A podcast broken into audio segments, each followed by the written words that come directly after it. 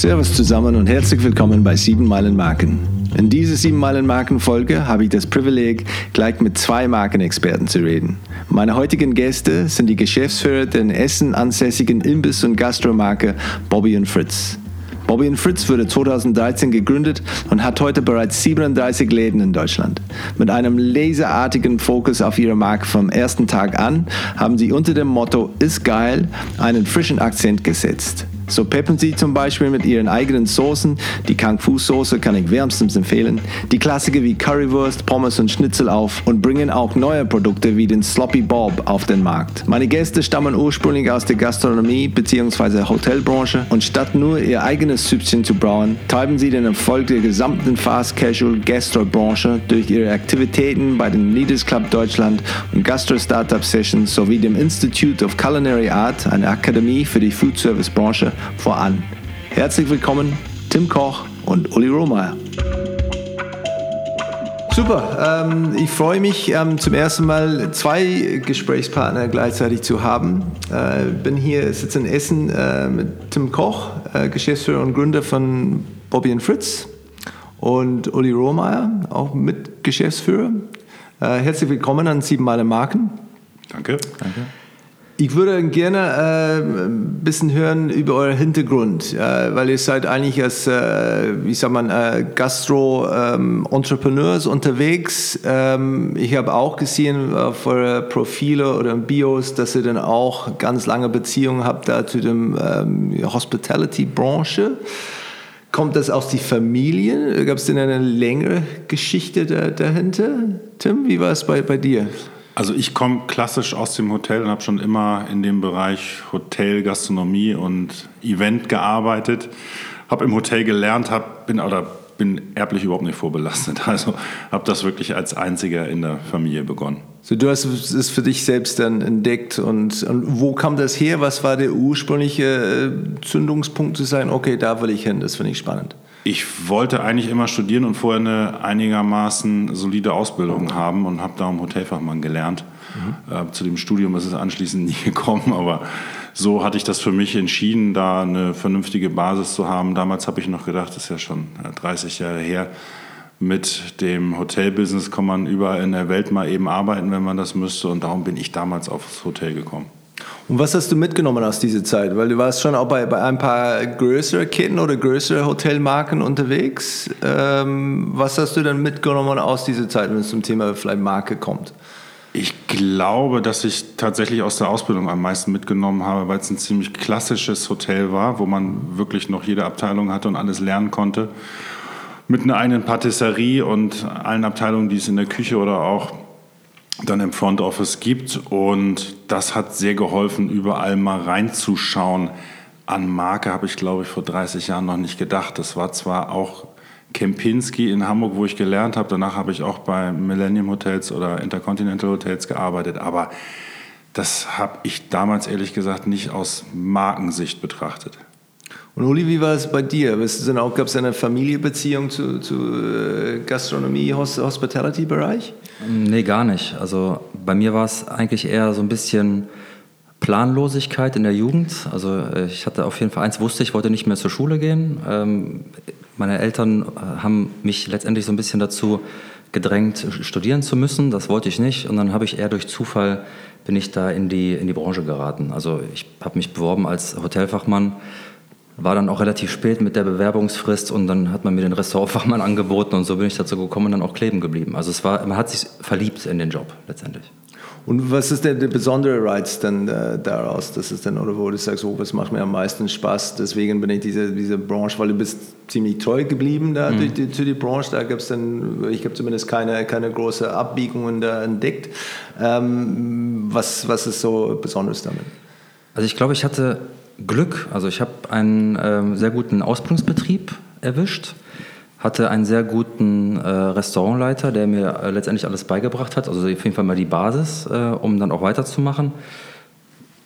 Es waren die Menschen, also mit Menschen in Kontakt treten, jeden Tag etwas anderes erleben, andere Veranstaltungen, diese abwechslungsreiche äh, reiche, reiche Tätigkeit. Das war letztendlich das, was mich fasziniert hat. Und dann bin ich da reingewachsen. Und dann nachher muss ich ganz ehrlich sagen, äh, ich kann mich da auch schwer äh, lösen von dem Thema Gastronomie. Es hat mich immer verfolgt. Mhm. Und Tim, du hast gesagt, du hast damals ähm, dich nicht so mit dem Thema Marke beschäftigt, du hast nicht so viel mitgenommen aus dieser Zeit. Wann war dann diese erste bewusste, wo man sagt, ah, okay, da, da habe ich was erkannt, das ist wirklich, das ist jetzt Marke? Ja, ich glaube, wenn man viel in der Gastronomie unterwegs ist, dann kommt man natürlich zwangsläufig irgendwann zu Marken wie McDonald's, Subway und so weiter, nicht unbedingt deutsche Marken und sieht, was die im System anbieten. Systemgastronomie entstand dann damals in meinen ersten Gastrojahren in Deutschland auch und das war damals etwas, was nicht sexy war. Wir haben immer gedacht, das Klassische ist irgendwie wichtiger, besser und wie auch immer, weil es damals noch mehr für Qualität stand und dann hat man irgendwann gerafft, was da im System alles möglich ist und wie gut es natürlich auch ist, dann um auch so ein bisschen in Richtung der deutschen Regulierungs- Wut dem Ganzen ein bisschen was gegenüberzustellen. Also ich glaube, das hat dann irgendwann in den äh, späten 90er Jahren bei mir erst angefangen, dass ich darauf geschaut habe, was Systeme und damit auch Marken so machen, in der Gastronomie erstmal. Und da äh, aus Perspektive von der Konsequenz, dass man weiß, okay, ich gehe hier in dieses Restaurant und dann fahre ich dann 100 Kilometer weiter und fahre in ein Restaurant mit dem gleichen Namen und dann ist alles eins zu eins das Gleiche? Oder was war dann damals die die Marke-Beziehung? Ich glaube auch eher, dass ich nicht bewusst als Konsument Marken wahrgenommen habe oder auch dann die Restaurants oder anderes danach ausgesucht habe, sondern ich habe es eher als Gastronom gesehen, wie die bestimmte Sachen angehen und wie die sich dann auch im System multiplizieren, welche Verbindung es zwischen den einzelnen Läden gibt, ob jetzt Hotel oder auch Gastronomiemarken damals. Und dann ist es wahrscheinlich irgendwann gekommen, dass ich auch so aus, aus eigener Sicht gesehen habe. Ich glaube, irgendwann fing ja jeder mehr an zu reisen und auch an fremden Orten zu sein permanent und dann stellt man da bei sich selber fest, dass man, wenn man schnell Hunger hat, natürlich eigentlich schon eher auf Marken- und Kundenvertrauen reagiert. Ich weiß selbst, ich kann mich daran erinnern, ähm, erschreckenderweise war es 1978, ähm, war ich zum ersten Mal in einem McDonalds. Das war ein großes, großes Kino in Neuseeland, weil es war der erste, ich weiß nicht, ob es der erste Restaurant, McDonalds-Restaurant in Neuseeland war, definitiv der, der, erste bei uns in der Nähe. Der dann gleichzeitig ein Star Wars-Promotion, ich glaube, das hängt äh, auch zusammengehängt. Äh, ähm, aber Uli, kannst du dich da an deine erste äh, Systemgastro oder Erlebnis äh, dich daran erinnern? Schwierig. Also ich habe mich wirklich sehr, sehr spät mit dem Thema Systemgastronomie beschäftigt. Also klar, McDonald's ist das Erste, was einem mhm. äh, im Blick fällt. Äh, man kam ja auch nicht drum herum. Also waren ja auch die ersten, der erste große Player, der letztendlich dann auch sich multipliziert hat. Ähm, aber ich war da sehr spät, bin ich mit dem Thema Systemgastronomie in Kontakt getreten, weil ich eigentlich, ganz ehrlich, eher so der Individualgastronom war, aus der Hotellerie kam und auch mit dem System eher so ein bisschen Schwierigkeiten hatte zu Beginn. Und erst ähm, mit mit Tätigkeit ähm, in, der, in der Freizeitparkbranche kam man dann wirklich mit den ersten Marken in Kontakt und dann hat man sich damit äh, intensiver beschäftigt. Aber so meinen ersten wirklichen Kontakt, daran kann ich mich definitiv nicht mehr erinnern, weil ich hatte bei Marke eher anderen Fokus. Mhm. Und ihr seid beide, ähm, wie gesagt, ziemlich, äh, wie sagt man, pfeileartig äh, entlang gegangen. Gab es denn eine parallele Karriere, wo du sagen würdest oder wo ihr sagen würdet, äh, wenn, äh, wenn ich das jetzt mache, was ich heute mache, dann wäre ich eigentlich dann ähm, äh, olympische Schwimmer gewesen? Ähm, weiß nicht, ja, was, äh, was wäre es gewesen? Oder? Das ist schwierig, schwierig zu sagen. Also ja? es wäre total toll. Wenn wir vor 30 Jahren das Wissen von heute gehabt hätten, dann hätten wir bestimmt ganz viel anders gemacht. Ja. Aber ich glaube, das ist ganz gut und auch bei uns beiden ähnlich, dass wir in der Gastronomie gelandet sind und da auch wirken können. Ich glaube, da wird jungen Menschen früher wie heute ziemlich viel Freiraum gegeben, sich auch persönlich zu entwickeln. Ob das dann auch immer für alle in dem Betrieb gut war, ist was anderes. Aber für einen selber war das förderlich, da äh, voranzugehen. Und ich glaube, das liegt uns auch heute immer noch das hilft. Und da habe ich noch nicht ganz lange drüber nachgedacht, ob ich alles hätte anders machen sollen. Ist schon sehr okay so. Mhm. Bei Uli, wie sieht es bei dir aus? Ja, ich denke auch oft drüber nach, allein schon wegen äh, des Nachwuchses, den man ja auch immer beäugt, wie er sich entwickelt. Aber Ja, ich, ich habe mal eine Zeit lang in der Jugend geträumt, Tennisspieler zu werden, weil ich mich intensiv mit dem Thema beschäftigt habe. Aber das habe ich dann irgendwann auch verworfen. Gerade aufgrund des Berufs, also der Ausbildung in der Gastronomie, da gibt es auch nicht mehr viel Zeit mit Freizeit. Und da ist ja auch der Freundeskreis, wechselt dann schlagartig, weil ja auch die Arbeitszeiten auch definitiv anders sind als äh, in anderen Branchen. Demzufolge, ich habe mich da einfach ähm, habe mich da wohlgefühlt und dann ist man seinen Weg gegangen. Ich würde das heute auch genauso wieder äh, machen. Ich würde nur vielleicht nochmal das Thema Ausland intensiver betreiben. Mhm. Hast du keine Auslandpause? Ausland nee, das war so die jugendliche Faulheit. Okay. Ja, das habe ich so. Ich hatte mega Chancen. Also ich habe in einer sehr äh, großen Hotelkette gearbeitet, damals Holiday Inn. Da gab es äh, internationale Möglichkeiten ohne Ende und das war auch, wäre auch sehr, sehr, sehr einfach für mich gewesen. Aber so mit 18, 19 da hatte man dann äh, doch andere Flausen im Kopf und wollte dann die Freizeit, die man hat, doch mit seinen Freunden verbringen. Ja. Wie sieht es bei dir aus, Tim? Warst du, bist du im Ausland? Nee, ich bin genauso schlecht unterwegs gewesen und faul dann doch äh, ja. aus heutiger Sicht echt ärgerlich. Ähm, ich habe mal ein äh, super Jobangebot ausgeschlagen, äh, nach Rio zu gehen. Äh, warum, da reden wir lieber leider nicht drüber, äh, völlig blödsinnig. Ich war ganz kurz in London und dann habe ich es auch nicht durchgezogen. Und ich hatte schon mal in Bahrain unterschrieben in einem Hotel und da ist dann ein paar Wochen vor eine Bombe hochgegangen und habe ich es auch nicht okay, gemacht. Ja. Also die Entscheidung war dann vielleicht richtig, die anderen waren ein bisschen doof. Insofern fällt mir jetzt die ganz breite Auslandserfahrung fehlt mir auch. Ja. Das ist vielleicht tatsächlich etwas, was ich heute anders machen würde oder gerne anders hätte. Aber, aber vielleicht kommt es bald, oder? Geschäftlich, das ist dann... Äh, Kann ja sein, genau. Also wir sind jetzt demnächst mit Bobby und Fritz, zumindest in Holland, das ist ja schon mal Ausland. Ja, ja. noch nicht, äh, nicht, nicht so richtig weit weg hier aus dem Ruhrgebiet, aber kann noch kommen. Ja, sehr gut. Ähm, du hast kurz da, dann von, von äh, wenn du denn diese, diese Wissen hättest damals, die du jetzt hast, gab es dann Fehler auf dem Weg, wo du sagst, boah, das war, das war ein großer Fehler, gro großer Misserfolg, aber da habe ich wirklich was da mitgenommen und, und uh, was gelernt? Ja, Fehler definitiv. Uns hat, als wir angefangen haben, Marken zu entwickeln, sehr geholfen, dass wir das in einem Segment damals gemacht haben, ob jetzt Food oder Getränke oder Gastronomie teilweise wo wir keine Ahnung von hatten. Wenn man diese Naivität hat, dann glauben das auch die Kunden teilweise oder Geschäftspartner im positiven Sinne.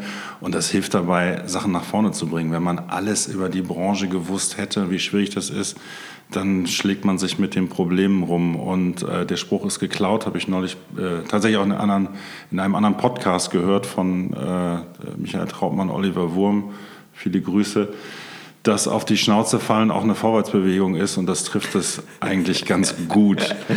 ja. Natürlich lernt man da in Deutschland nicht ganz so willkommen, glaube ich, wie zum Beispiel in den USA oder anderen Ländern auch mal zu scheitern, aber ähm, klar, das hilft beim Lernen. Erzähl mal ein bisschen vom, vom, vom Bobby und Fritz. Was macht er? Er ist jetzt seit, glaube ich, 2013 unterwegs, stimmt das? 2014. 2014, ja. ja. Aber erzähl mal ein bisschen ja, vom Anfang, was damals war, war es immer dann als Sistro, Systemgastronomie da so gedacht? Wie seid ihr auf die Idee gekommen? Wie äh, ist die Idee zustande gekommen?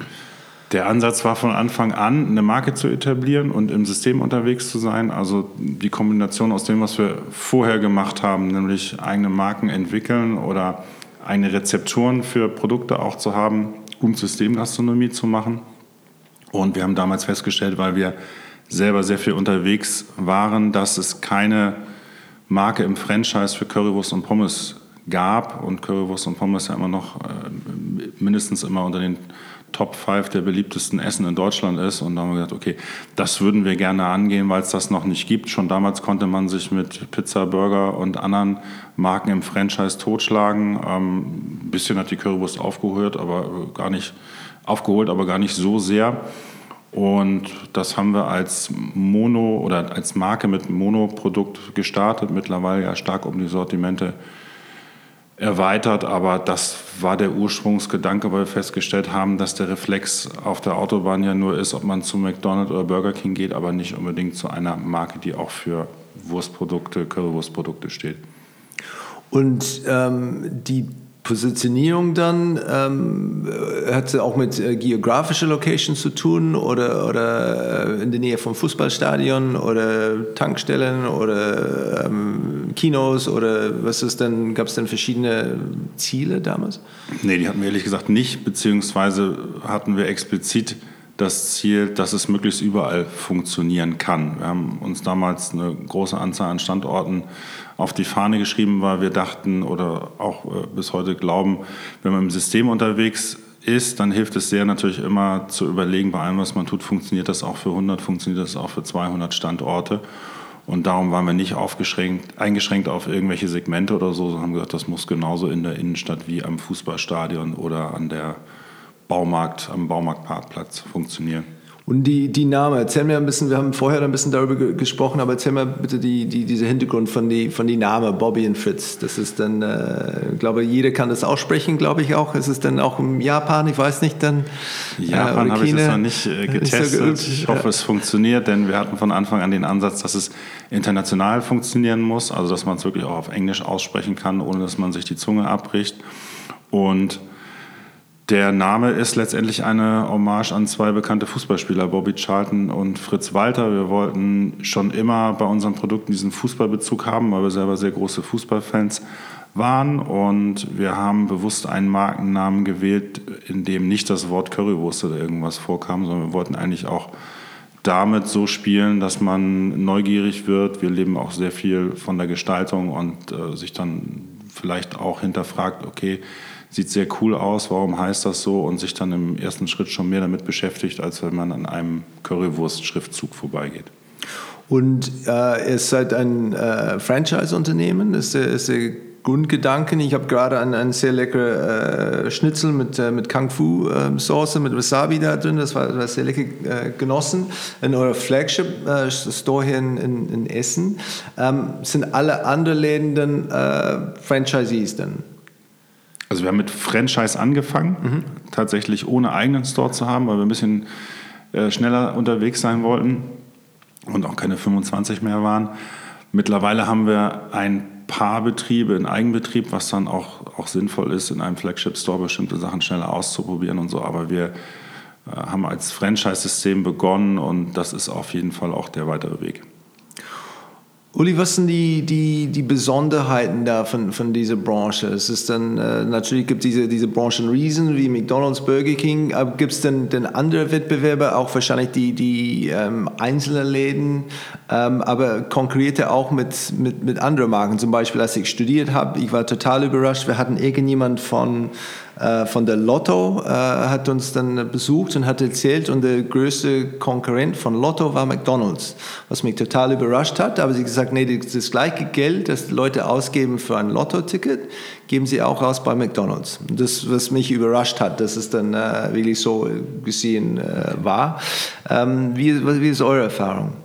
Ja, also jetzt das mit dem Lotto-Vergleich, das ist schon spannend, weil letztendlich äh, wäre das ja dann auch ein Konkurrent von uns. Also klar, wir haben Konkurrenz, wir, wir spielen in einem sehr, sehr großen äh, Becken. Alleine das Thema Systematisierung ist ja seit äh, ist ja noch nicht so lange, dass dieser Trend so gewachsen ist. Also dieses, das Thema System oder Franchise, das ist ja, wenn man sich die Franchise-Messen vor ein paar Jahren anschaut, da waren dann vielleicht, jetzt übertrieben gesagt, 10, 15 äh, äh, Firmen, die sich da präsentiert haben. Mittlerweile sind das schon mehrere Hallen, die gefüllt werden ja, wir haben da eigentlich eine vielfältige Konkurrenz. Wir sehen ja nicht nur ähm, Wurstanbieter ähm, als Konkurrenten, sondern alles, was in unserem Segment Fast Casual ähm, unterwegs ist, das ist für uns ein, ein potenzieller Konkurrent. Aber wir sehen das gar nicht so als Konkurrent. Das ist ein Mitbewerber. Wir müssen alle um, um äh, die Kunden werben ähm, und, ja, und gehen, gehen dieser Herausforderung äh, gerne sportlich entgegen. Und wie ist es, weil ich, ich, ich bin nicht hier, hier, aufgewachsen. Was ist der deutsche, ähm, wie soll man, Attitude ähm, Franchises gegenüber? Ist es etwas, man sagt, es ist neutral, ist eher positiv betrachtet, wenn man sagt, okay, das ist dann, wusste ich nicht, ich dachte, das, das war vielleicht mein, mein Lokalladen, aber da habe ich gerade ein zweites gesehen in einer anderen Stadt, das ist genau das Gleiche.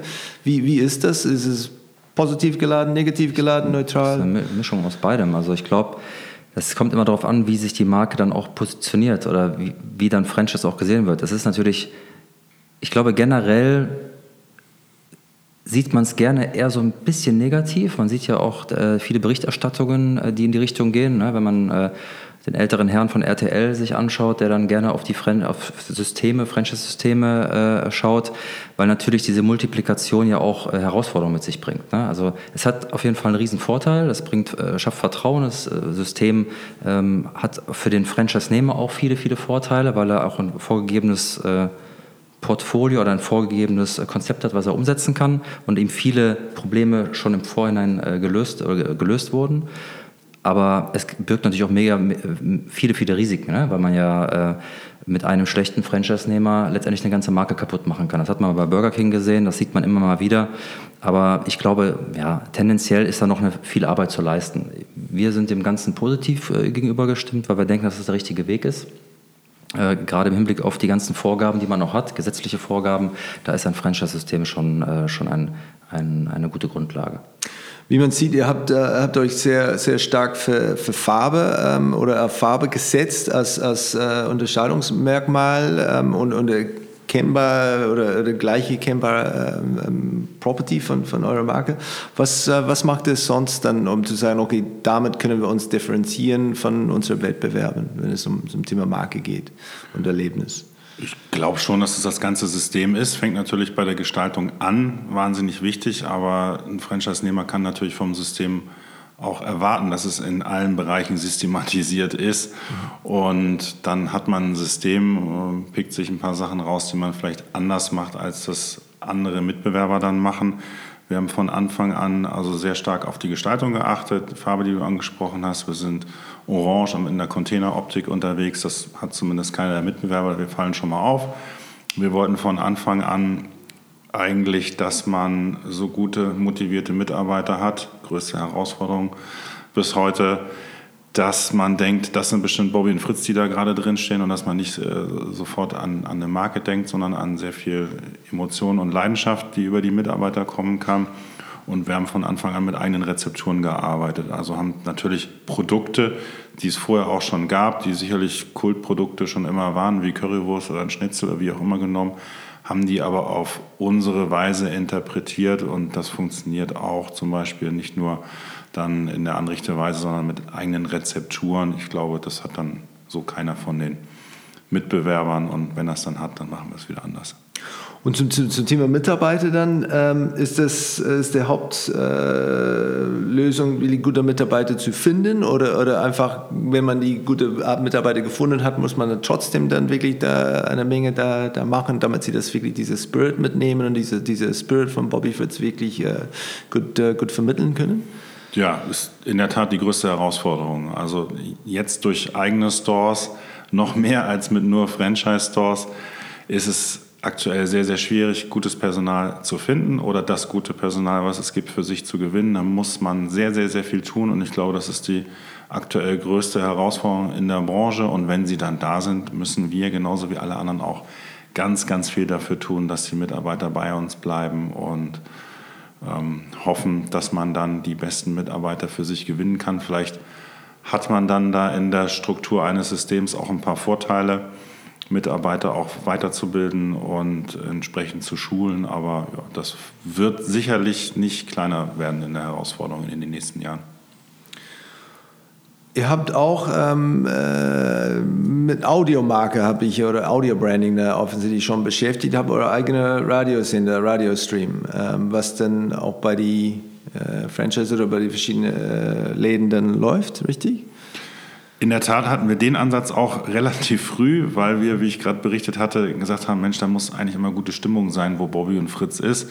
Musik hilft da sehr. Musik hilft natürlich dem Kunden, der reinkommt, eine gewisse Stimmung zu haben. Aber auch für die Mitarbeiter wollten wir da jetzt nicht irgendwelche Tralala-Musik im Hintergrund, die sich alle fünf Minuten wiederholt, sondern haben von Anfang an auf einen eigenen Radiosender gesetzt, den jeder online im, empfangen kann mittlerweile und wo es unterschiedliche Tageszeiten von der Stimmung gibt, wo sich die Musik abwechselt, wo wir auch aktuelle Musik haben, ähm, sodass wir dann da eine bestimmte Stimmung erzeugen können. Und gibt es denn auch Gedanken zum, zum Thema zum Geruch dann? Das ist auch natürlich beim Essen ist ein wichtiges Thema. Ist das auch etwas, man sagt, okay, was, was sollen die Leute riechen oder nicht riechen, wenn sie dann Bobby und Fritz Laden da reinkommen? Vielleicht einfach sagen, was sie nicht riechen sollen, äh, fällt mir ein, aber äh, ja. was sollen die eigentlich riechen? Also, also bei uns ist da haben andere, andere, also glaube ich, größere Probleme. Also bei uns riecht man definitiv etwas. Wir haben einen Grill und wir haben eine Fritteuse.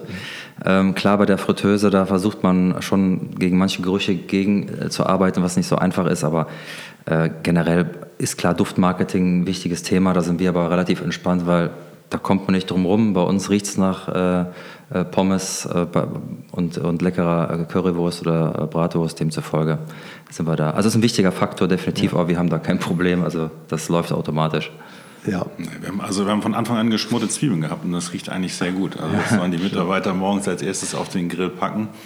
Ähm, das funktioniert. Es gibt ja auch Duftsysteme mittlerweile, wenn man die Tür öffnet, aber ja, das, da haben wir uns mit beschäftigt, da haben wir noch nicht das Ideale für uns gefunden. Das muss dann wirklich schon sehr gut zum Zwiebelduft passen, was ja. da sonst so an Duft ausgeströmt wird. Und, und bei diese, diese einzige äh, Entwicklungen war das, war das auch vom, vom Anfang an das Ziel, eure eigene Geschmacksrichtungen da zu, zu entwickeln, wie zum Beispiel diese Kung Fu Soße? Ähm, oder war das nur im Laufe der Zeit und dann ähm, ja, ganz bekannte Geschichte mit McDonalds, dass den Big Mac war von einer Franchise-Nehmer äh, entwickelt. Habt, äh, habt eure Partner auch die Möglichkeit, selbst Sachen zu auszuprobieren oder wie stringent sieht ihr das da bei, bei Markenführung und das, das Angebot? Ja, ich glaube, das müssen wir in der Produktentwicklung schon als Marke und System auch leisten. Haben wir von Anfang an in der Schublade gehabt. Auch die ganzen Soßengeschichten aus dem Bereich kommen wir letztendlich. Und natürlich, und zum Glück gibt es das, hat jeden Tag irgendjemand eine andere gute Idee, ob es ein Franchise-Betrieb ist oder ein eigener Betrieb. Da haben wir eine E-Mail-Adresse, an die sich alle wenden können und da wird das gesammelt. Da gibt es auf jeden äh, Fall Feedback und natürlich hat man immer ganz, ganz viele Sachen in der Schublade, um darauf reagieren zu können, wenn etwas passiert im positiven Sinne.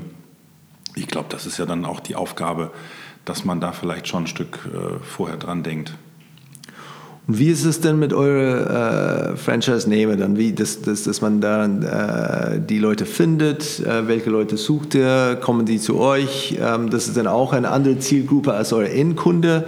Ähm, was müssen sie dann, äh, muss man sie anbieten oder wie stellt man sich da? Also es ist, es ist die gleiche Herausforderung, die Tim angesprochen hat mit dem, mit dem Personal. Also das eine ist das sehr gute Personal, was wir benötigen, mit, mit einer Menge Leidenschaft äh, im Betrieb zu stehen und den, äh, unseren Kunden die Produkte äh, zu verkaufen und zuzubereiten. Äh, das andere ist aber auch ein ähm, sehr, sehr guter Franchise-Nehmer, der äh, zum einen Unternehmer ist, im besten Fall natürlich auch ein Gastronom, muss nicht zwangsläufig sein, aber das wäre natürlich schon eine gute Voraussetzung. Und das Allerwichtigste ist halt die Leidenschaft mitzubringen, weil das äh, Thema Gastronomie, das ist halt die, die Grundbasis ist Leidenschaft. Das vergessen leider auch immer sehr, sehr viele, weil das, es muss ja eine gewisse Emotion transportiert werden. Essen alleine funktioniert ja nicht.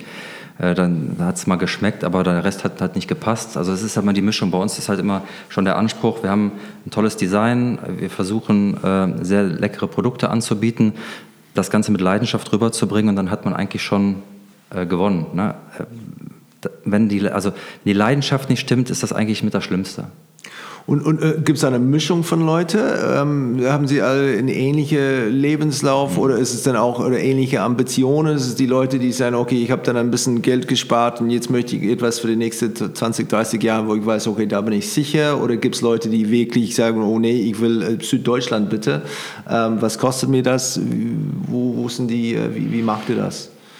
Ja, wir haben ja einen unterschiedlichen Mix, weil wir auch unterschiedliche Anforderungen haben.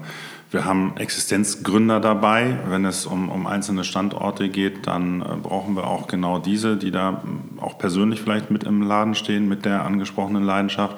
Und wir haben genauso Segmente, wenn man zum Beispiel Shopping Center oder ähnliches nimmt, wo sicherlich dann auch ein Betrieb oder Gastronomiebetrieb als Franchise-Nehmer unterwegs sein kann, der eben genau in anderen Systemen auch arbeitet und es ist vielleicht gewohnt ist mit einer zentralen Verwaltung und so weiter mehrere Franchise-Systeme dann äh, mit, mit Multibrands zu betreiben. Okay. Und was ist dann ähm, eine, eine, Benchmark, entweder aus der Branche oder Branche extern, Branchenframe, wo du sagen würde, okay, da nehmen wir schon ein paar positive Beispiele mit. Ja, wir haben vorher ein bisschen äh, über Motel One äh, gesprochen, da über das Mittagessen, ähm, wo ich dann gerade zwei Nächte auf zwei verschiedene Hotels ge gebracht habe, zwei verschiedene Städte und dann man merkt, wie konsequent sie das durchziehen. Habt ihr dann, dann äh, Benchmarken, die ihr verwendet? Wenn man sich die Gastronomie-Franchise-Marken anschaut, die bekannt sind und die viele Läden haben, dann sind es ja meistens, wenn nicht immer, Marken, die schon über Jahrzehnte unterwegs sind und die bestimmt auch schon in diesen Jahrzehnten viel erlebt haben. Und auf die schaut man natürlich. Also man muss nicht die gleichen Fehler machen, die links und rechts schon passiert sind. Und man kann sich wirklich, wenn man für sich selber etwas als Innovation auslobt oder sagt, da möchten wir hin, dann darf man schon mal nach links und rechts schauen, wie das denn andere machen. Und wenn andere da über Jahrzehnte erfolgreich sind, dann ist es nicht grundsätzlich falsch. Also da kann man schon viel abschauen und ich glaube, das ist auch okay und das ist auch im Austausch in der Branche okay, dass man darüber spricht. Und gibt es denn deutsche Marken, aus der, die man äh, beobachtet hat über die letzten zehn Jahre, weil es halt, boah, das ist wirklich, was Sie geschafft haben, nicht unbedingt aus der, aus der Gastrobranche? Ähm die ihr dann irgendwie wahrgenommen habt oder angeschaut habt und seid, was sie dann, äh, wie sie sich dann weiterentwickelt haben, ist schon, äh, schon richtig beeindruckend? Also deutsche Marken. Also jetzt mal unabhängig von allem, ich bin so ein Autofreak, das ist natürlich für mich als erster Markenname BMW, äh, wo ich, wo ich, was ich auch äh, intensiv verfolgt habe die letzten Jahre und äh, da geht es äh, letztendlich genau, was ich gesagt habe, mit Emotionen. Ne? Das, die sind halt, oder haben es halt geschafft, also meine äh, persönliche Meinung, Emotionen mitzuverkaufen und dieses Freude am Fahren, dieser Slogan, der passt. Äh, und die Autos sind für mich mit die schönsten, die zurzeit gebaut werden.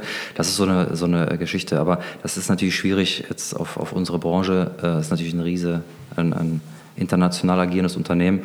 Wenn man nochmal zurückkommt auf die Frage bezüglich der äh, Branchen, ähm, Thematik oder wen man als Benchmark nimmt. Ich persönlich, weil ich so ein Systemfetischist bin, so ein bisschen, äh, gucke natürlich schon auf so, so äh, Kameraden wie, wie McDonalds oder Starbucks. Starbucks nicht unbedingt was System betrifft, sondern was das Thema Markenkonsequenz betrifft. Und deswegen sind die auch so erfolgreich, weil sie halt sich von niemandem reinreden lassen, wie ihre Marke äh, wirken soll oder wie die die auch umsetzen. Und deswegen haben die da auch in, den, in ihren Stores sehr leidenschaftliche Mitarbeiter, weil die halt das Thema Marke ganz konsequent äh, ihren Mitarbeitern ähm, ja, instruktieren oder wie, wie, man das auch nennen mag. Ne? Also die sind da schon sehr konsequent und deswegen sind die auch sehr, sehr erfolgreich. Und das ist schon so eine Sache, die man sich anguckt und denkt, wie kann man das auch adaptieren, wie kann man die Leute für eine Marke begeistern. Ja, und wenn es um System geht, ist halt McDonald's immer noch einer der, ähm, ja, die haben halt System geschaffen, äh, tipptopp und da kann man sicherlich eine Menge von lernen. Aber genau wie sonst bin ich bei Tims Meinung. Also man guckt rechts und links und der eine macht das gut, der andere macht das gut. Man spricht viel, wir netzwerken ja auch äh, ordentlich, dass man da auch in der Branche ähm, immer weiß, ähm, wer wie was wo äh, macht. Das ist ja, ist ja kein Geheimnis, alle kochen sie mit Wasser letztendlich. Und, und äh, ihr habt das von, von Tag 1 gehabt, diese, diese Ziele auf Marke und Markeentwicklung ähm, war das schon ziemlich schnell fertig, wo man sagt, okay, jetzt haben wir das und das, ist, das, das nehmen wir? Oder ist es lebendig, wo man sagt, okay, nach zwei Jahren haben wir entschieden, okay, jetzt wollen wir einander diese, diese illustratorische äh, Sachen da reinführen? Oder war es wirklich vom Tag eins, das war die Marke, da waren die ganzen Elementen, Farbe, Schrift, äh, und so weiter. War, war alle fertig, alles fertig? Oder? Also das, was du jetzt gerade erwähnt hast, das war alles fertig. Das wollten wir von Anfang an in der Gestaltung. Ich glaube, da ist die Basis auch wichtig. Aber ansonsten passiert natürlich permanent was. Also wir sind ja im System auch permanent dabei zu überlegen, ob jetzt das, was schon fertig ist, richtig ist im System. Und da denken wir jedes Jahr genauso auch wieder an andere Farben und diskutieren über andere Farben, wie wir auch über Erweiterungen oder Verschlankung der Sortimente denken. Also ich glaube, wie schon gesagt, das ist unsere Aufgabe als System, dann permanent alles auch zu überprüfen, um dem Franchise-Nehmer dann die optimale Lösung zu bieten. Und wir haben auch vorher ein bisschen äh, diese, diese Mobilthemen gesprochen. Ihr habt auch einen Foodtruck. Ähm, ist das etwas, wo man sagt, okay, das ist auch, auch eine Art ein Franchise oder ist es denn ein Promotional äh, Vehicle für euch, dann bei Festivals zu sein oder Spiele oder ja, wir haben beide Ansätze. Also wir haben äh, drei Segmente, nach denen wir unterscheiden. Also der, der, das mobile Segment, dann Counterlösungen oder City Stores.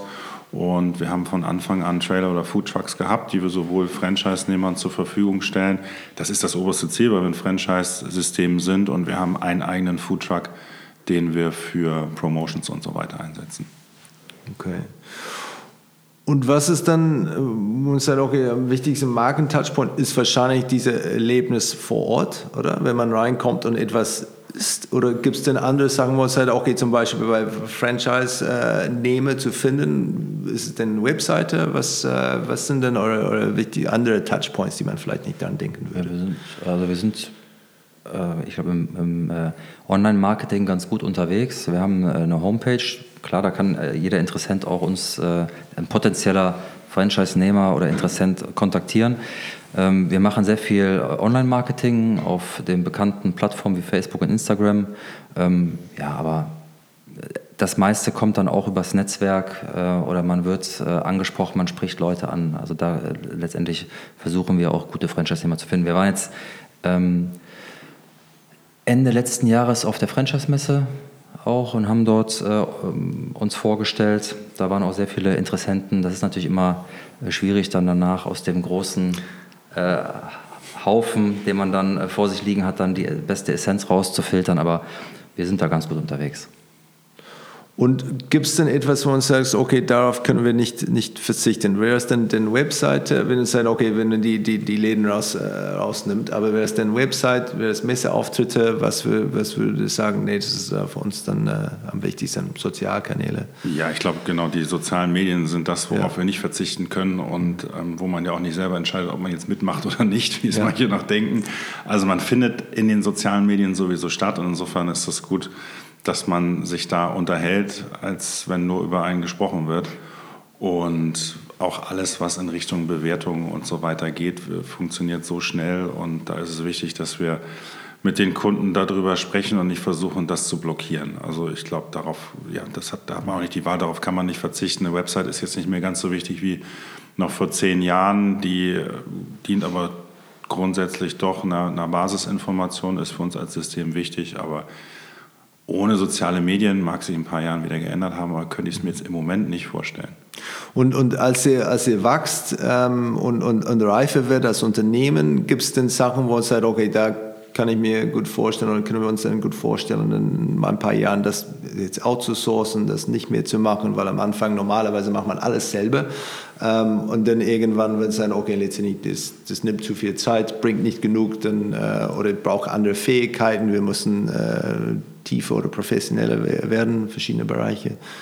Wir haben von Anfang an mit ziemlich vielen Partnern gearbeitet, also auch mit externen Architektur, Grafikbüros und so weiter. Machen wir auch weiterhin. Ich glaube, das ist ein ganz guter Weg, um auch schnell reagieren zu können oder nicht alles nur in einer äh, oder mit einer rosa-roten Brille hier in den einen vier Wänden zu entwickeln. Da sind die Impulse von außen sehr wichtig und dann haben wir eigentlich eher angefangen, das hier mit mehr Standorten bei uns dazu zu nehmen, was wir von Anfang an nicht hatten, wie eine eigene Architektin ähm, oder jemand, der uns den äh, IT-Bereich betreut. Aber wir sind da grundsätzlich gerne mit, mit Partnern und dem Outsourcing unterwegs. Ich glaube, da gibt es im System eine, eine gesunde Mischung, um dann entsprechend auch alle Bereiche ausreichend weiterzuentwickeln. Es ist gut, wenn es einen festen Ansprechpartner für Bereiche gibt so dass das dann mit einer Bobby und Fritz DNA hier verwaltet wird. Aber die Impulse von außen sind da, glaube ich, immer sehr wichtig. Und selbst wenn wir jetzt äh, zum Glück das erste Mal dieses, diesen Begriff der Digitalisierung bemüht, dann ist das etwas, was ja so viel Tempo aufnimmt und wo man so schnell sein muss, das glaube ich nicht funktioniert nur mit, mit äh, den eigenen vier Wänden. Was, was, sind die relevanten digitale Themen denn für euch, wenn es geht um, um Technologie zum Beispiel? Ist es dann eher hinter der Theke, vor der Theke, nicht im Laden? Äh, man sagt, okay, das, das wird spannend in den nächsten paar Jahren für uns? Ja, also es, es fängt letztendlich äh, außerhalb des, äh, des Stores schon an. Also das Thema Pre-Ordering ist natürlich ein ganz wichtiges, ähm, gibt schon, aber es gibt natürlich mittlerweile auch neue Ansätze. Da, das verfolgen wir gerade auch sehr intensiv. Ähm, dann klar im Store, wie äh, können wir gegebenenfalls ähm, die Mitarbeiter entlasten, wie kann man sich auf die Produktion konzentrieren, also Stichwort Order Terminals, was ja auch nicht mehr äh, jetzt ganz flammneu ist. McDonald's hat ja da auch die Grundsteine für gelegt, aber auch da gibt es mittlerweile wieder neue Ansätze, die wir verfolgen. Und natürlich, und das ist ein äh, nicht ganz uninteressantes Thema für uns, ist, äh, ich weiß nicht, ob das Konzept IZA in San Francisco äh, Begriff ist. Das ist letztendlich auch ein Store, wo wir, wo man letztendlich ja keinen Mitarbeiterkontakt hat. hat. Also es wird alles online bestellt, Pre-Ordering, äh, zu Hause, auf der Couch oder halt auch im Store. Im Hintergrund wird produziert und letztendlich dann abgeholt. Das sind auch so Sachen, mit denen beschäftigen wir uns. Inwieweit wir das alles umgesetzt bekommen, schauen wir mal. Aber das sind alles Sachen, da sind wir schon ähm, ja auch relativ weit schon in, in den Überlegungen und testen auch sehr viel. Ich, ich finde das Thema ähm, ähm, Digitalterminal ähm, ziemlich interessant, weil ich habe vor kurzem, vor zwei Nächten, ähm, ähm, äh, das selbst erlebt. Ich bin selbst kein, kein Heavy-User, war mit einem Kollegen unterwegs, ähm, der McDonald's Terminal Heavy-User ist. ich habe mich schon beschwert über diese, diese User-Interface und er hat gesagt, du warst nicht genug hier.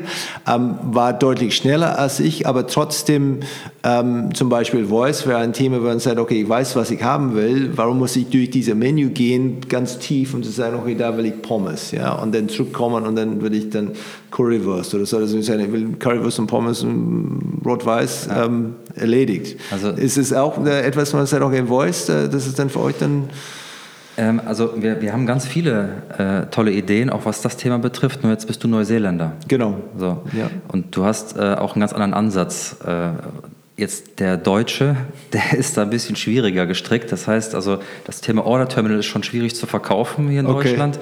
Wenn man das Thema auch mal kontaktloses Bezahlen, also bargeldloses Bezahlen, da sind wir als Deutsche ja auch also meilenweit entfernt von den äh, angrenzenden europäischen Ländern. Das heißt, bei uns dauert das alles wirklich viel, viel länger. Also ich glaube, wenn äh, die Amerikaner mit dem Thema Voice durch sind, fangen wir gerade mal erst an. Das heißt, klar, aber dieses Thema Order Terminal ist schon mal ein Riesenschritt. Das muss erstmal jeder hier verdauen. Dann kommt das Thema äh, Contactless Payment oder Apple Pay und solche Geschichten, das muss ja auch erstmal implementiert oder, oder umgesetzt werden und dann auch mal eine nationale Bewandtnis haben. Und ich glaube, dann kommen auch solche. Also Deutschland ist schon ein sehr schwieriger Markt für solche Themen. Also das muss man mal langsam äh, wachsen und gedeihen und dann wird das schon funktionieren. Aber beschäftigen tun wir uns auch mit solchen Sachen.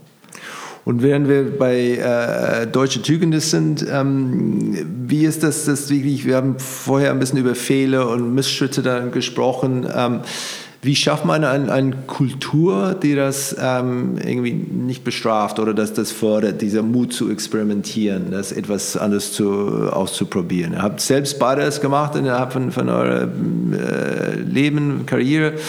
Ähm, wie schafft man dann diese, diese Kultur rund um Bobby und Fist, dass die Leute haben diese Sicherheit haben können, hey, ich, ähm, ich probiere das, es ist so schlimm, wenn es nicht funktioniert, aber Hauptsache es soll nicht zweimal äh, scheitern. Ja, ich glaube, man fängt bei sich selber an und es wäre jetzt etwas vermessen zu behaupten, dass Bobby und Fritz da was schafft, was vielleicht in ganz Deutschland gilt. Ich glaube, man kann bei sich selber anfangen, dass man Fehler zulässt und dass man bei den Mitarbeitern im Team oder auch den Franchise-Nehmern Fehler zulässt. Ich glaube, wie vorhin schon gesagt, da lernt man wahnsinnig viel und wenn man nun gar nichts riskiert, ja, dann wird man keine Fehler machen, aber dann passiert auch nichts Neues. Das dauert ja wahrscheinlich Jahrzehnte und Generationen, bis sowas dann so in Deutschland angekommen ist, wie es in anderen Kulturen Usus ist ist aber auch in Ordnung. Also ähm, das kann sich entwickeln. Ich glaube, da sind wir schon weiter durch Einflüsse von anderen Staaten, durch äh, die Globalisierung. Also da müssen wir weitermachen. Ich glaube nicht, dass wir da jetzt als Bobby und Fritz wahnsinnig viel ausrichten können. Und, und äh, in andere Länder zu gehen, dann ist es äh, Heimspiel ist immer einfach, weil man kennt die Kultur, man kennt, man kann irgendjemand in die Augen gucken und sagen, okay, ich weiß, was für ein Typ das ist, das wird alles stimmen. Ähm, sobald man über die Grenze geht, ist es vielleicht ein bisschen anders, ist schwieriger zu, zu, zu verstehen. Was habt ihr vor dann international? Ihr habt eine Marke entwickelt, die wirklich international sein kann und soll. Ähm, wie sieht da die Planung aus? Also da sind wir ganz gut unterwegs. Wir haben, wie gesagt, demnächst den ersten Store in Holland, haben also einen Vertrag mit jemandem oder Partnern, die die Benelux-Länder entwickeln. Ich glaube, dass auch das Thema deutsche Wurst, von, von da kommen wir letztendlich, und Fast Casual in Großbritannien ein interessantes Thema ist. Da gibt es auch schon ein, zwei andere Wurstkonzepte. Also da schauen wir uns die Länder an, die da die gleiche Affinität zu Fast Food, Fast Casual und vielleicht deutschen Wurstprodukten haben. Da gibt es ein paar und äh, ja, wir haben in Europa jetzt mal angefangen. Und so in, in äh, zu Hause spielt man das Made in Deutschland-Thema nicht so groß oder doch, aber in Ausland definitiv? Oder wie, wie ist das dann mit der, mit der Positionierung? Du meinst, dass wir als deutsches diese, Unternehmen. Ja, diese Made in Germany, das ist ja deutsche Wurst. Ähm, ja Nee, das, das spielen wir nicht. Also Made in Germany spielen wir nicht. Wir spielen das über die Produkte mhm. und die sind ja auch nicht nur deutsch. Also die Currywurst ist deutsch, wir haben aber auch einen äh, Sloppy Bob nach Vorbild des amerikanischen Sloppy Joe im Sortiment. Also da sind wir nicht so deutsch festgefahren, sondern bei uns sind eigentlich alles so Kult-Imbiss, Kult-Fastfood-Produkte, die wir auf unsere Weise interpretieren und das geht auch in andere Kulturkreise rein. Und das System GastroAbev denn für eure Franchise-Partner, wie ist das gesehen? Weil äh, Deutschland ist natürlich nicht unbedingt der Erfinder von, von Franchise-Systemen. Wie ist da die Wahrnehmung? Das ist ein Franchise-System aus Deutschland. Ja, wie soll das denn gut gehen? Und so, okay, Deutschen, die können schon Systeme und Prozesse, ist ja ganz gut. Okay, cool. Ähm, wie, wie, äh, wie seid ihr da auf, äh, aufgenommen oder rübergekommen? Also jetzt gerade kann ich auch von der Franchise-Messe berichten. Da war ja auch sehr viel internationales Publikum. Also ich glaube, da haben wir schon so ein bisschen den, den Vorteil, dass man so als äh, im Ausland als Deutscher für sehr akkurat und genau äh, und systematisiert gilt. Und ich glaube schon, dass das ein, ein großer Vorteil ist. Also klar sind, ähm, sind wir natürlich, also mit den Amerikanern, das sind natürlich die großen, starken Marken, die man nennt, und da weiß man sofort, worum es geht. Wir sind natürlich ein bisschen erklärungsbedürftiger. Also wir müssen schon ganz genau erklären, für was stehen wir, was sind wir, was machen wir. Aber ich glaube, da haben wir weniger Probleme. Also wir haben viele Gespräche auch geführt, die waren sehr positiv, aber auch da ist es sehr, sehr wichtig, nachhaltig den richtigen Partner zu finden, weil wir ja im Ausland nicht selber betreiben wollen. Wir wollen einen Länderlizenzpartner, der das Produkt, also das Konzept dann ja auch im Land weiterentwickelt. Mhm. Wir, wir, können ja nicht aus der Zentrale heraus jetzt, keine Ahnung, in Mexiko äh, Bobby und Fritz äh, Stores betreiben, sondern da brauchen wir wirklich sehr, sehr ähm, sehr, sehr großes Vertrauen auch in den Partner, der dann vor Ort das Konzept weiterbringt. Und gibt es denn, denn geografische Territorien oder Länder, wo es da diesen prädestiniert? Das ist dann, äh, ich glaube, vor ein paar Jahren, ich weiß nicht, ob sie immer noch unterwegs äh, sind, aber es gab, glaube ich, ein paar Ex-McKinsey-Berater, die entschieden haben, äh, USA braucht Döner ähm, und haben dann, äh, sind nach Amerika gegangen, um die Döner nach Amerika äh, zu bringen, was es damals nicht viel gab. Ich weiß nicht, ob sie Erfolg haben, äh, ob sie dann, wie gesagt, noch unterwegs sind, aber gibt es für euch dann Länder, wo man sagt, boah, wenn wir da nur den, eine Tour, eine Tour äh, bekommen, ich weiß nicht, Currywurst in den USA ist wahrscheinlich auch nicht unbedingt, äh, findet man nicht auf jede Ecke, oder? Ich glaube auch nicht. Also ich kenne äh, einen Kollegen, der es versucht hat, wo es nicht funktioniert hat. Okay. Ich glaube, große Länder sind interessant, weil man natürlich schneller multiplizieren kann. Ob jetzt USA äh, oder auch China, was dann ja immer oft genannt wird die sind da ja noch mal etwas schmerzfreier unterwegs, wenn es um Multiplikation mal 1000 oder sowas geht. Das ist wünschenswert, aber ja, also wir sind da grundsätzlich offen. Ich glaube, dass jetzt, dass es keine Gegend gibt, in der wir gar nicht funktionieren. Ähm, da passt man sich natürlich auch den entsprechenden Vorgaben im Land an, ob es jetzt zum Beispiel Schweinefleisch oder irgend sowas ist. Da, darauf muss man schauen, was die denn sonst so alles essen. Aber das kann überall funktionieren und natürlich ist es wünschenswert, einen Bereich zu haben, der mit einem großen Verständnis die Marke dann auch entsprechend multiplizieren kann. Und, und mit Sachen wie äh, vegetarisch, äh, glutenfrei, vegane, äh, das ist dann wahrscheinlich ein, ein bestehender Bedarf. Ähm, ist das für euch ein Thema? Ja, also man wird immer wieder mal darauf angesprochen oder man diskutiert das Thema natürlich auch immer oft, aber wir müssen natürlich auch so eine, also wir brauchen ja auch Profil und wir stehen jetzt natürlich nicht unbedingt für die gesündesten Produkte. Also Currywurst, ein, ein Sloppy Bob äh, und ein Schnitzel stehen jetzt nicht für äh, kalorienarme Produkte.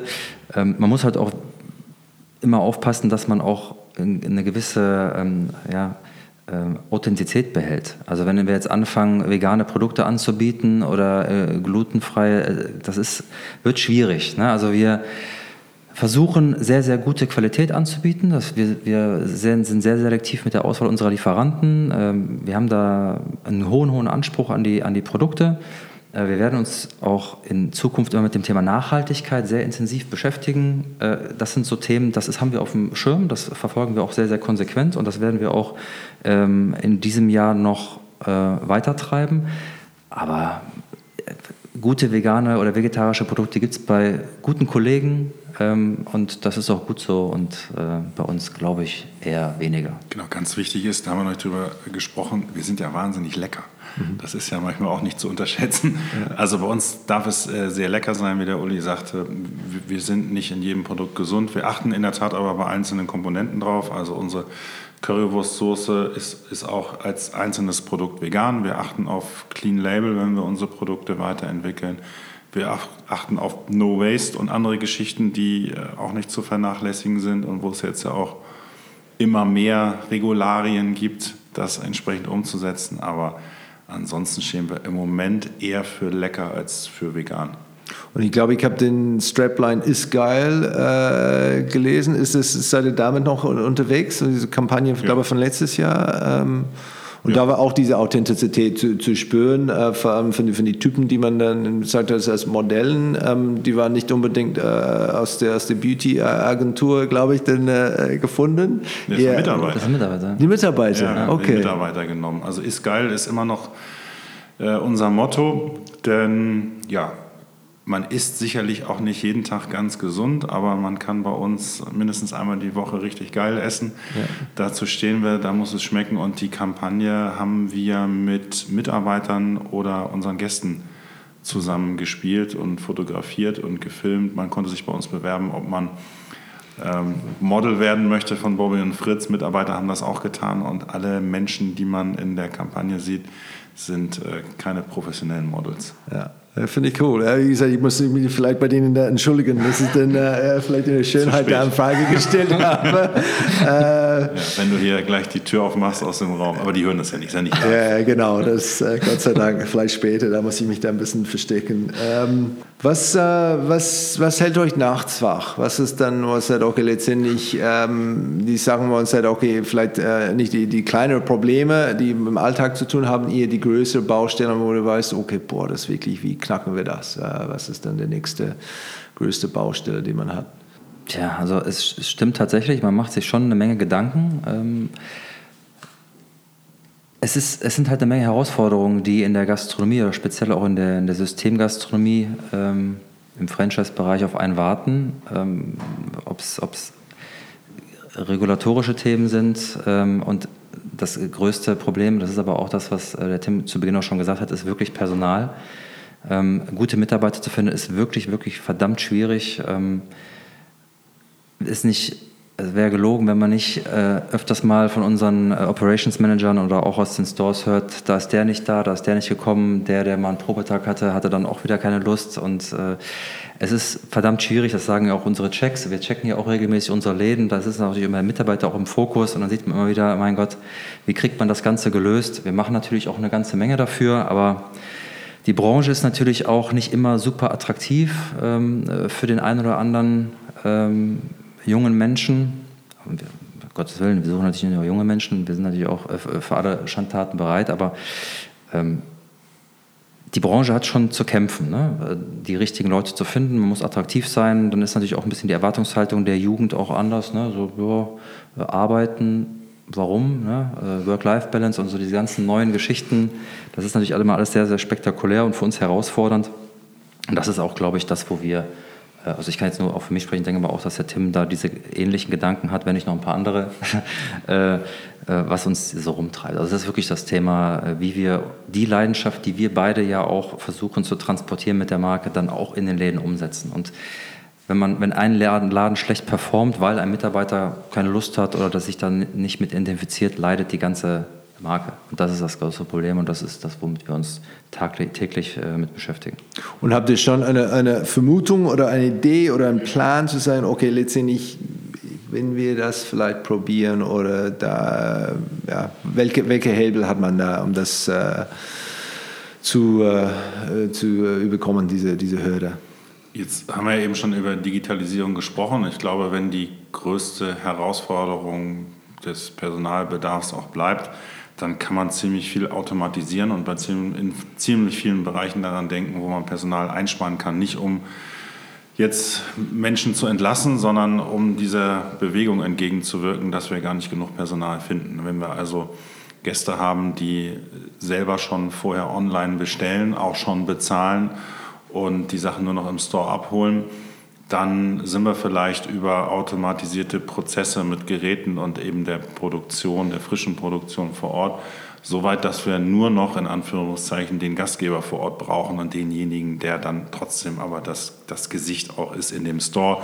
Ob wir nur noch dann Automaten hinstellen, möchte ich bezweifeln. Das wäre mir persönlich auch zu wenig Leidenschaft und Emotionen, aber ich glaube an, oder ich, ich, weiß, dass wir in den Prozessen viel unterwegs sind und äh, gerne das weiterentwickeln, was der Markt schon hergibt.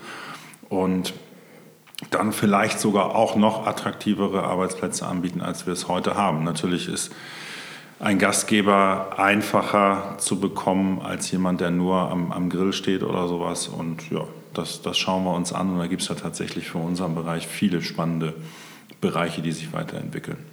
Und wie äh, macht ihr etwas in einer Community oder so von, von den Mitarbeitern? Was ist dann, was, was macht man außer, dass man sagt, okay, hier komme ich, ich äh, arbeite hier während der Woche und ein Monatsende oder wie auch immer, dann bekomme ich ein, ein, äh, ein bisschen Geld überwiesen. Äh, was bekommt man sonst als, als Bobby Fritz Mitarbeiter? Also in der Tat kriegen die jeden Monat Geld für das, mhm. Was sie tun, aber mhm. Wenn wir viel von Leidenschaft sprechen, dann müssen wir diese Leidenschaft ja auch selber leben. Also das ja. machen wir, ähm, das, das, machen wir auch sehr gerne. Wir können äh, selber auch noch im Store arbeiten und dabei Freude haben. Ich glaube, dass das die wichtigste Voraussetzung ist, dass man eben auch Spaß an der ganzen Geschichte hat. Das können wir vorleben. Wir haben darüber hinaus natürlich auch Mitarbeiter-Incentives und Mitarbeiter bekommen bei uns zum Grillen äh, eine Wurst und auch unsere Soße mit nach Hause. Und das koppeln wir auch an Betriebsgehörigkeit in Zukunft und so weiter und so fort. Das sind zusätzliche Sachen, aber ich glaube, dass wir die, die Grundbereitschaft, Spaß zu haben an der Arbeit und gerne mit Menschen zu reden und denen ähm, ein, ein leckeres Gericht zu zaubern, das kann man schwierig äh, beibringen. Das müsste jemand schon mitbringen und da Bock drauf haben. Und dann können wir, glaube ich, sehr, sehr, sehr viel unterstützen, dass es dann auch jeden Tag Spaß macht. Und, und macht ihr das denn zentralisiert? Gibt es schon an, an Bobby and Fritz University ähm, oder ist es denn die Franchise-Nehmer, die dafür verantwortlich sind? Äh, wie macht ihr das, dass es wirklich, dass, dass jeder, der in einem Bobby and Fritz Laden da arbeitet, es wirklich dann weiß, was zu vermitteln ist, was, dass sie wirklich dann da sind, um zu zeigen, dass sie Spaß haben und höflich sind und so weiter? Also wir haben schon darüber geredet, dass ja. bei uns die Universität Universität heißen würde. Okay. Aber es ist noch nicht fertig. Ne? ja, äh, nee, wir haben eine, also zum einen haben wir sehr, sehr äh, leidenschaftliche Operations Manager, die national unterwegs sind und die Stores betreuen, ob das jetzt die eigenen Stores sind oder auch von unseren Franchise-Nehmern, die letztendlich genau das transportieren, was Bobby und Fritz ist, die auch für jegliche äh, Fragestellungen äh, zur Verfügung stehen im Zweifel sogar rund um die Uhr. Das ist, darf man gar nicht sagen, aber ist so. Ähm, und dann haben wir eine Trainerin, die auch national ähm, kontinuierlich schult. Also wir, ähm, wenn wir ein, ein, einen neuen Betrieb aufmachen, sagen wir nicht, hier ist der Schlüssel, macht den Betrieb auf und gut ist, sondern die werden ja schon vorab intensiv geschult in unseren eigenen Stores. Dann gibt es eine äh, Begleitphase zu Beginn äh, der Eröffnung und äh, wir sind dann als Franchise-System doch sehr ähm, kulant. Da sind andere etwas äh, restriktiver, auch was das Thema der, äh, der Kosten betrifft. Also wir schulen kontinuierlich und wir lassen uns das jetzt nicht äh, großartig bezahlen. Wir haben ein großes Interesse daran, dass wir die Menschen schulen, schulen, schulen, immer wiederkehrend vorbeifahren. Wenn der Check mal schlecht ausgefallen ist, mal nachfragen, was ist los, nochmal jemand hinschicken und schulen.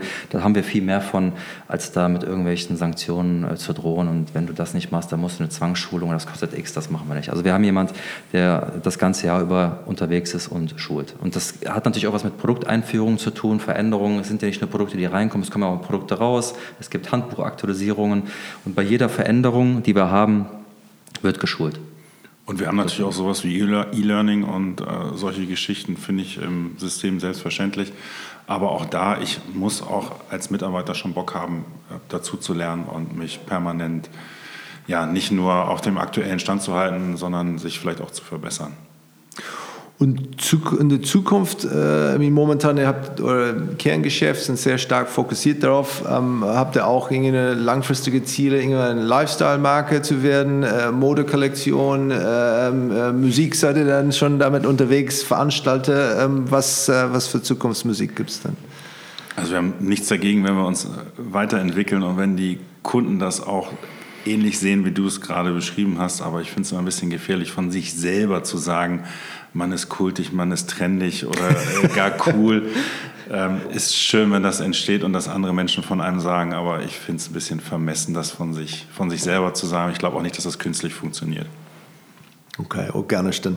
Ja gut, zum, zum Schluss dann äh, ein paar, paar Rapid-Fire-Wrap-Up-Fragen. Ähm, du hast vorher gesprochen über diese, diese Leaders Club, äh, bevor wir dann, dann gestartet haben. Ähm, und das Startup-Verein, äh, Startup, wie heißt das? Gastro-Startup Sessions. Gastro-Startup genau. Gastro-Gründerpreis. Das ist etwas dann, um Kollegen aus der Branche voranzutreiben, dich selbst schlau zu machen, Austausch mit, mit äh, Gleichgesinnten zu haben. Was, äh, was macht ihr da? Also der Leaders Club ist ein internationales Netzwerk. Wir sind in dem deutschen Netzwerk sehr aktiv und ähm, da treffen sich Gastronomen, Industriepartner und Berater, um ehrenamtlich in der Branche was zu bewegen. Und ein Steckenpferd ist eben natürlich auch die Nachwuchsförderung. Es gibt die Gastro Startup Sessions, die in diesem Jahr zum vierten Mal stattfinden, wo eben junge Gastronomen an alle Themen herangeführt werden, die es in der Gastronomie, Gastronomie so gibt. Das ist eine Weiterbildung, da geht es aber auch um Fuck-Ups, da geht es um den Austausch, wie man denn an Personal kommt und den, den Aufbau eines Netzwerks dann eben auch in die Start-up-Szene hinein. Und wir haben auch zusammen mit der Hamburg Messe und der Firma Orderbird den Deutschen Gastro-Gründerpreis. Ich meine, es ist der größte Gastro-Gründerpreis, den es in Deutschland auch gibt, wo dann entsprechend äh, Konzepte prämiert werden, wo die was gewinnen können, wo die aber auch Beratungsleistungen gewinnen, um von den äh, alten Säcken, wie wir es das immer sagen, ein bisschen was zu lernen und zumindest nicht die gleichen Fehler zu machen, die andere schon gemacht haben. Und ist das dann, ähm, wo, wenn ein junger Mensch vorhat, sich vorhat, ähm, sich als Gastro-Startup etwas zu machen, das war ein guter Anknüpfpunkt für Sie dann irgendwie, sich da anzumelden und schlau zu machen, sich darüber zu informieren, was ist los, äh, also ich glaube bisher, Ja, ich glaube bisher funktioniert das sehr gut. Äh, Gastro Startup Sessions sind jetzt ausverkauft. Insofern glaube ich schon, dass es viele Menschen interessiert und wir nehmen das selber, die zwei Tage, die wir die veranstalten, auch als sehr inspirierend immer wahr. Also der Austausch macht auch uns wirklich sehr, sehr viel Spaß. Wir leisten alle ehrenamtlich Vorträge, Panels und stellen zwei Tage unserer Zeit zur Verfügung, weil es uns im Austausch auch sehr viel bringt. Die Ansätze von Startups von heute sind ganz andere, als wir vor 10, 20, 30 Jahren hatten. Und der Austausch hilft eben, um zu sehen, wie die an Themen rangehen, wie die auch sicherlich von Anfang an immer die Multiplikation vor Augen haben und da macht der Austausch wahnsinnig viel Spaß und ich glaube, das ist das, was man ja auch im, im, Netzwerk dann sehr gut weitergeben kann. Was ist der größte Unterschied denn? Ist es diese, diese Skalierbarkeitsgedanken von, von Anfang an oder im Vergleich zu vor, vor zehn Jahren? Ich glaube, dass der größte Unterschied einmal ist, dass die jungen Startups echt sehr, sehr gut ausgebildet sind schon, dass sie sich sehr, sehr viel mehr Gedanken machen, als wir es früher gemacht haben. Die meisten kommen nicht klassisch aus der Gastronomie, ob es jetzt Werber, Banker oder wie auch immer sind, denen muss man jetzt nicht beibringen, wie ein Businessplan aussieht. Und ja, sie machen sich von Anfang an sehr, sehr viel Gedanken, wo denn die Reise hingehen soll. Also die verwirklichen sich nicht mit einem Projekt und sind froh, wenn sie da als Gastgeber vor der Tür stehen sondern die überlegen sich von Anfang an, äh, wo sie hinwollen, wie viele Stores sie haben wollen oder wie sie im System in der Marke unterwegs sind. Sicherlich ganz, ganz anders als früher. Und ich weiß gar nicht, seit wann es diesen Begriff der, der Gründer oder Startups jetzt so sehr gibt wie in den letzten Jahren. Also da ist schon einiges sehr, sehr viel Positives auch für die Gastronomie entstanden. Ja, finde ich auch zu begrüßen. Das, das, sieht man schon, wie, wie viel Deutschland sich entwickelt hat in den letzten paar Jahren zum, zum Thema Startup. Äh, was, ähm, wenn es um so ein, ein uh, unbegrenztes Budget dann kommen würde, was halt plötzlich dann hat man ein großes, äh, großes Paket Geld da, äh, das man wirklich äh, ausgeben könnte, ohne kurzfristige äh, ROI beweisen zu müssen. wofür würdet ihr das dann, dann ausgeben? Gibt es denn schon Pläne, Ideen ähm, oder Träume? Eine Weltreise. Eine Weltreise. Ja, wie würde das denn euch weiterbringen? Oder nee, ist das eher ein bisschen Work-Life-Balance? Nee, bringt das weiter. Ja, uns, ja. ja also, ähm, also klar, wenn man sich selber verwirklichen würde und man hätte jetzt mal ein sehr äh, üppiges Budget, dann würde ich, ich persönlich auf jeden Fall mich die, im Design austoben, wahnsinnig viel Geld in äh, gutes und leidenschaftliches Personal investieren äh, weil sonst kann ich noch so was Schönes hinstellen. Umgesetzt wird es dann eher schwieriger. Und ähm, ja, das Thema Digitalisierung beschäftigt mich eh und bin so ein bisschen äh, auch äh, sehr interessiert und Nachhaltigkeit, das wären so die Sachen, die würde ich sehr, sehr intensiv spielen in diesem Konzept, wo ich ein üppiges Budget zur Verfügung hätte und es keinen interessieren würde, was am Ende bei rumkommt. Tim, wie sieht es bei dir aus? In der Tat schwierig, ähm, an was zu denken, was es ja wirklich nie geben wird, dass sowas passiert. Aber mich würden auch die Themen beschäftigen, die dann in die Zukunft blicken, äh, Nachhaltigkeit, No Waste, ähm, bis hin zur Klimaverträglichkeit und alles das, was vielleicht dann auch der nachfolgenden Generation hilft, wenn man ein Konzept neu anpackt.